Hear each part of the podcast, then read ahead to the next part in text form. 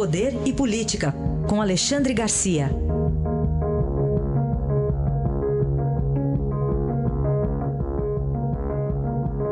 Alexandre, bom dia.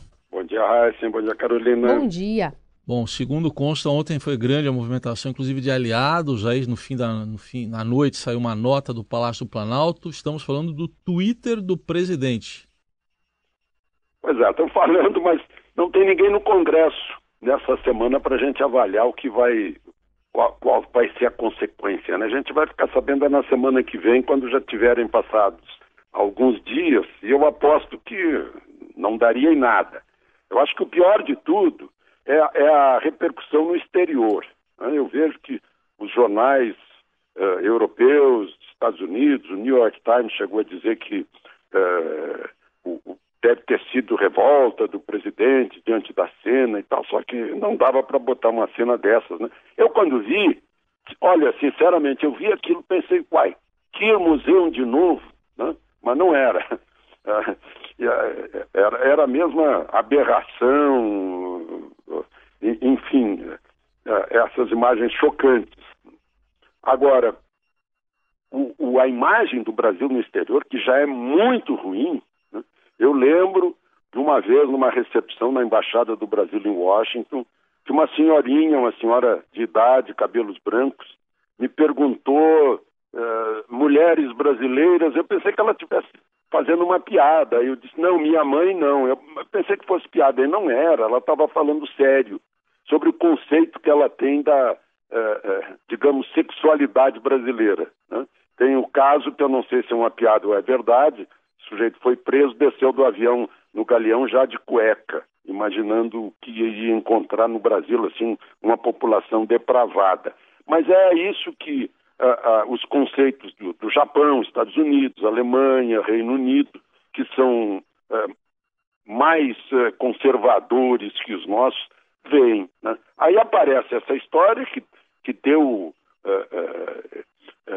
likes ou imagens no mundo inteiro através da, das redes sociais e fica muito ruim para o Brasil. Por isso que o Palácio agora está tá lá se explicando. Né?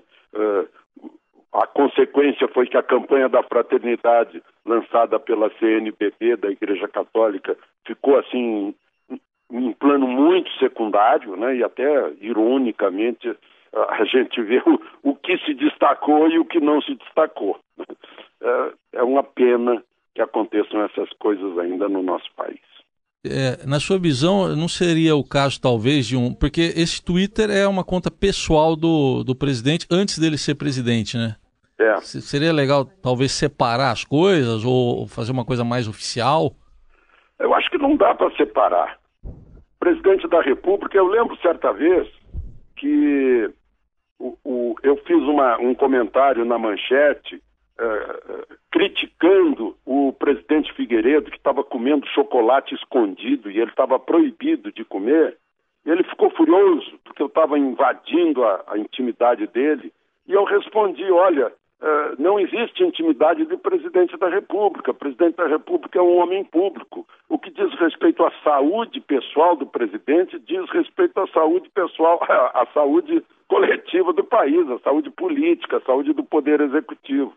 Então não dá para misturar, não, não dá para separar, né? São, as duas coisas são as mesmas, a pessoa e, e, e a instituição presidente da República. Certa vez o presidente Itamar Franco me ligou e eu, e eu respondi, como vai, presidente? Não, não me chama de presidente, me chama de Itamar. Eu sinto muito, eu vou continuar chamando o senhor de presidente. O senhor agora é presidente da República.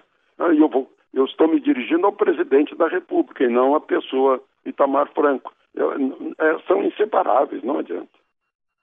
Alexandre, outro assunto é o Brasil que vai para uma reunião importante lá no Quênia é, sobre meio ambiente. E o Brasil é o quarto maior produtor de lixo plástico no mundo, fica atrás de Estados Unidos, China e Índia, um relatório que foi divulgado pelo Fundo Mundial para a Natureza.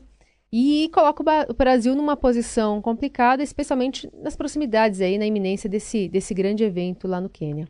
Desculpa, é quarto ma ma maior produtor de quê? De lixo plástico do mundo. De plástico. Plástico, fica atrás ah, dos sim, Estados é, Unidos, China e Índia. É não degradável, demora séculos aí para se degradar. Estão fazendo campanha para usar canudinho uh, não plástico. Eu é. já usei no Rio há, há pouco tempo canudo de, de papelão, de papel. Mas enfim, eu acho que nós não vamos fazer um papel feio, não, tirando essa, essa história do plástico, né? é, tirando a história das barragens que despencam. Né? Agora, se a gente olhar no macro, vai ver que, por exemplo, terras indígenas que tanto falam, é 13% do território brasileiro. Terras de agricultura e pecuária de que tanto falam, é 9% do território brasileiro.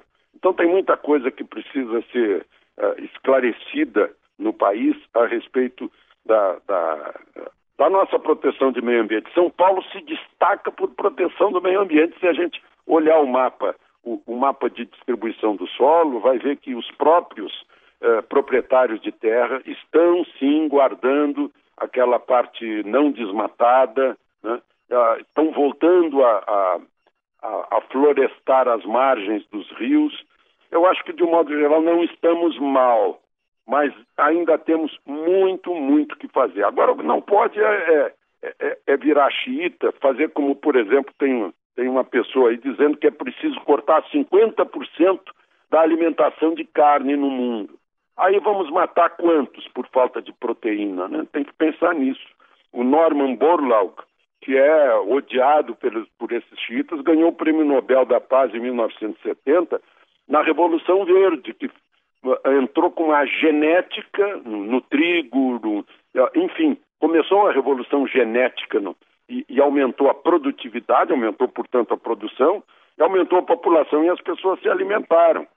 Agora, não dá para a gente esquecer também do, das teorias do Malthus, e Brasília é um modelo disso quanto melhor a qualidade de vida, né, mais atrai pessoas. Aí cresce a população e cai a qualidade de vida. Foi o que aconteceu aqui em Brasília, que está cercada de regiões que são verdadeiras favelas. Né? Isso o Brasil vai ter que explicar lá em, lá em Nairobi. Depois, aliás, vão sair de Nairobi, vão, vão para Washington assinar, assinar convênios que dizem respeito à Amazônia. Alexandre, para a gente fechar, aproveitando o tema, até a Amazônia é muito. é alvo de muita atenção por questões ambientais, mas tem o tráfico lá também. Pois é, está se descobrindo assim, uma onda grande de tráfico? De cocaína e de maconha, que vem, vem descendo o rio, né? Vem descendo o rio, faz uma parada em, em uh, como é o nome do município? Coari. O município de Coari faz uma parada, depois vai para Manaus né, pelo, por barco sempre. São 360 quilômetros até Manaus. Ontem aprenderam 10 quilos uh, de maconha, né, graças ao, ao cão farejador desembarcando em Manaus. Anteontem, uma apreensão de 30 quilos de maconha, mais um quilo de cocaína, dois sargentos da PM envolvidos, mais quatro homens, tudo vindo de Coari. Certamente há um, uma outra uma outra fase que vai da fronteira do Peru, da Colômbia, para Coari. E eu tive olhando esse município de Coari, de onde sai petróleo e gás, e não é pouco. O município, vejam só, um único município uh, do, da, do Amazonas, do estado do Amazonas, tem o mesmo tamanho do estado da Paraíba. Então os problemas lá são gigantescos e com a floresta e com a dificuldade de transporte, só vai por água, aí o tráfico está tá se esbaldando por lá, né, para chegar ao porto de Belém e, e dali sair para Europa e Estados Unidos. Este foi Alexandre Garcia, que volta amanhã ao Jornal Eldorado. Obrigado, até amanhã. Até amanhã.